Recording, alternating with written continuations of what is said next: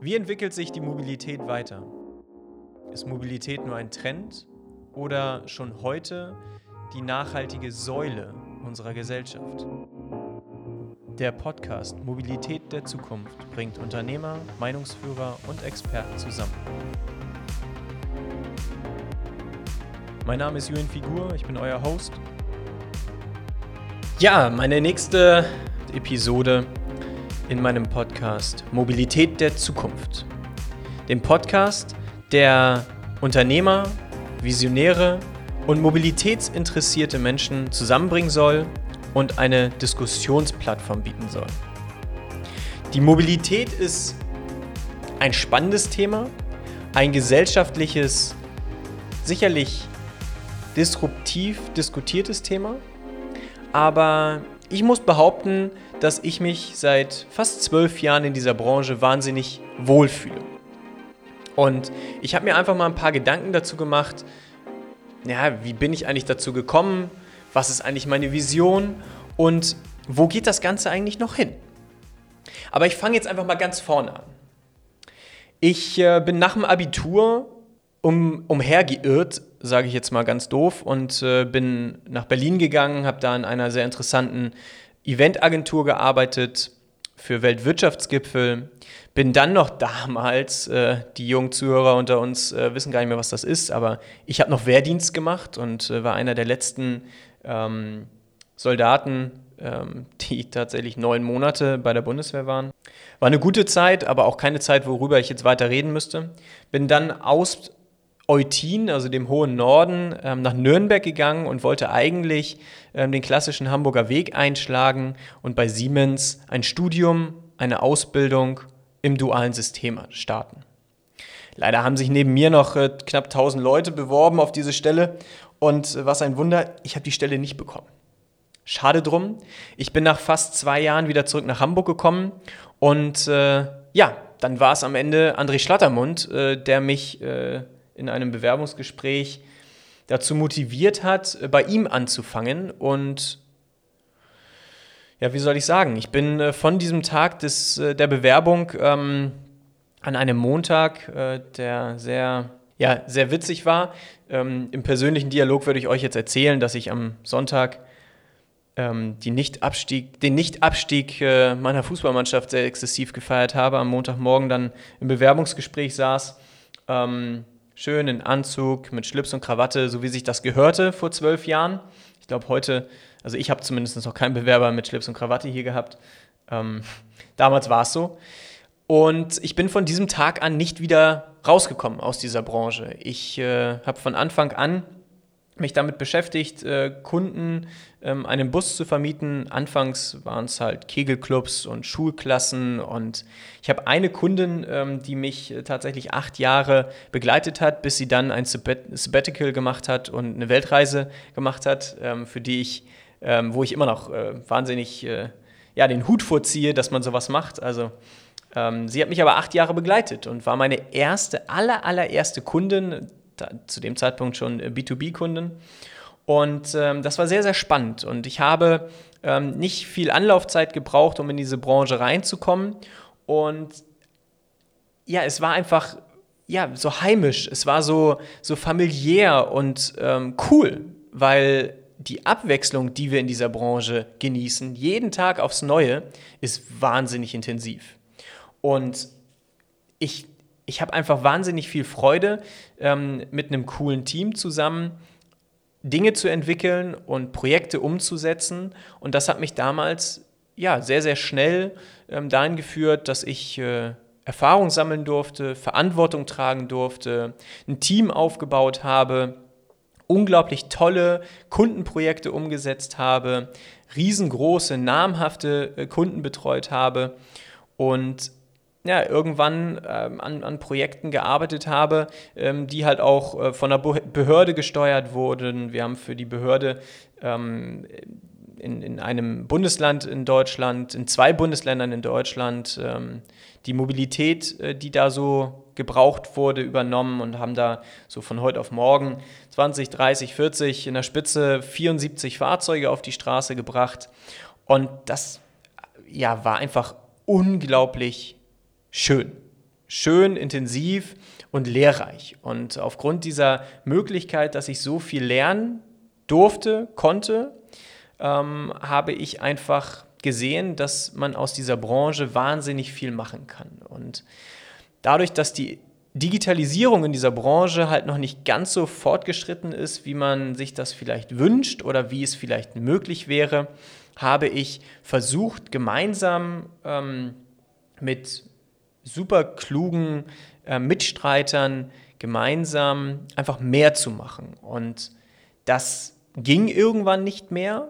Ähm, man hat das nicht so ganz unterstützt und wir haben uns einfach gesagt, gut, das kann es noch nicht gewesen sein. Und nachdem ich dann ähm, ja in der achten Klasse damals schon gesagt habe, wo andere noch Bäcker, Polizist oder Feuerwehrmann werden wollten, der eine oder andere wollte auch Banker werden, äh, habe ich gesagt, ich werde irgendwann mein eigener Chef. Damals wurde ich noch belächelt und das hat man mir nicht so richtig abgenommen. Aber wenn man mal so drüber nachdenkt, naja, viele, viele Jahre später, ich würde das jetzt auf, den, auf einen Tag im April 2017 zurückzuführen, habe ich gesagt, so, jetzt bringe ich den Stein ins Rollen. Ich könnte jetzt auch sagen, den Bus ins Rollen, denn wir haben zwar ein bisschen überlegt, aber die Quintessenz war, Schuster, bleib bei deinen Leisten. Ich habe gesagt, Julian, bleib bei den Bussen. Und wir haben gesagt, wir gründen einfach Hanse Mondial. Das ist jetzt ein bisschen abgekürzt. Sicherlich war dieser ähm, Denkprozess und Entwicklungsprozess bis zur Namensfindung und so weiter ein bisschen länger. Aber ich möchte euch ja nicht langweilen. Wir haben uns äh, beschäftigt bis äh, Ende des Jahres 2017 mit so Dingen wie Rechtsform und, und so Sachen, die man halt für, für eine Gründung braucht. Tipp an dieser Stelle an alle potenziellen Gründer, Entrepreneure und jeder, der sich vielleicht selbstständig machen möchte. Besorgt euch einen guten Steuerberater. Nicht den besten Freund oder den Papa vom besten Freund oder der besten Freundin, sucht euch wirklich einen guten Steuerberater, weil der kann euch das Leben echt erleichtern. Ich möchte nicht sagen beschleunigen, aber erleichtern. Das haben wir nicht gemacht, sind erst nach der Gründung zu einem Steuerberater gegangen. Der Steuerberater, den wir jetzt haben, der ist auch richtig gut, vielen Dank an dieser Stelle. Aber vielleicht schon bevor man beim Notar gesessen hat, ähm, einfach schon mal mit dem Steuerberater gesprochen haben. Aber jetzt zurück zur Gründung. Ähm, wir haben dann Ende 2017 ähm, gekündigt. Ähm, mit wir meine ich Chris Figur, mein Bruder, Emanuel Stover, ähm, langjähriger Geschäftspartner ähm, und absolute, ähm, absolutes Brain, der kann sich Dinge merken, wo ich schon längst abgeschaltet habe. Hut ab an dieser Stelle. Und Tobias Warnecke, ähm, ja, haben dann einfach nach Weihnachten ähm, beim Notar gesessen und haben gesagt, so jetzt machen wir Nägel mit Köpfen. So ist Hanse Mondial entstanden und wir wurden ähm, durch, ja, wie soll ich sagen, ähm, durch das Vertrauen von einigen ähm, guten, äh, großen Kunden ähm, in diese Selbstständigkeit hineingetragen und supported, mit dem wir ja einfach sehr gut ins Jahr 2018 gestartet sind und äh, wir große Veranstaltungen umsetzen durften und so im, im ersten Jahr äh, ja unsere Ziele einfach schon, schon übertroffen haben. Und äh, das hat uns überwältigt und wir haben uns gesagt, gut, dann ähm, hat sich unser Projekt, äh, was wir zu dem Zeitpunkt Hanse Monial genannt haben, bewahrheitet und ähm, wir haben den Proof of Concept bewiesen und unter Beweis gestellt und haben gesagt, gut, jetzt stellen wir Leute ein und bauen uns ein Team auf und machen uns Gedanken über ein neues Büro und alles das, was so dazugehört, wenn man sich halt auf den Weg macht, selbstständig zu sein. Und ähm, dadurch, dass wir in einem Team gegründet haben mit vier absoluten Fachexperten für verschiedene Bereiche, Chris übernimmt ähm, das, äh, die HR-Verantwortung äh, und äh, die Finance-Abteilung. Emanuel ist für den Vertrieb und äh, das Netzwerk zuständig und Tobi ist unser CTO und macht äh, den ganzen technischen Part. Ich nenne ihn gerne auch ähm, ganz lieb gemeint den Zauberer, weil was der so auf der Tastatur umsetzt und darstellt, ähm, das ist äh, phänomenal. Ja, und ich bin so der, der ja so den Rest macht und äh, sich hier vors Mikro setzt und ein bisschen erzählt, ein bisschen netzwerkt und äh, ja, einfach ähm, natürlich aus den Kontakten, der jetzt fast zwölf Jahre zehrt und ähm, ja, einfach wahnsinnig viel äh, Spirit ähm, verbreitet und äh, mit euch darüber spricht, was eigentlich unsere Vision ist. Und das war eigentlich ähm, die Idee dieses äh, Podcasts oder diese Episode des Podcastes. Ähm, ich wollte euch einfach mal erzählen, warum ich eigentlich so angetreten bin. Nicht nur, dass ich mir schon sehr früh gesagt habe, dass ich irgendwann mein eigener Chef sein möchte, sondern ich glaube einfach, dass die Mobilität der Zukunft einfach wahnsinnig viel für uns übrig hat. Und meine Vision ist es, nicht nur maximal viel Zeit zu haben für die schönen Dinge im Leben, sondern ich darüber hinaus der Meinung bin, dass der Reisebus, Finn Peters sagt an dieser Stelle, auf digitale Räder gestellt werden sollte. Und wenn man sich das mal so ein bisschen vor Augen führt, ist es auch so. Denn Buchungsprozesse, Vergleiche, Bewertungen, ähm, Transparenz in diesem Markt ist ganz, ganz schwierig. Die Preisgestaltung ist auch nicht ganz einfach und die, das digitale Abbilden von Verfügbarkeiten, Leerfahrten und äh, Standtagen und Standzeiten ist alles noch nicht digital abgebildet.